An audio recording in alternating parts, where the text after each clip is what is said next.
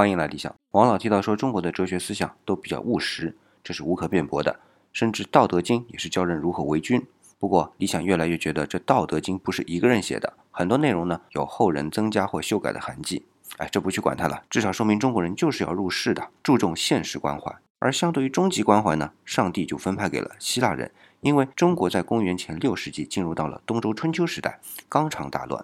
这个纲常是配合当时的农耕生产方式的啊，所以哲思的入口是治乱，是乱世中相对生活安稳的人的思考。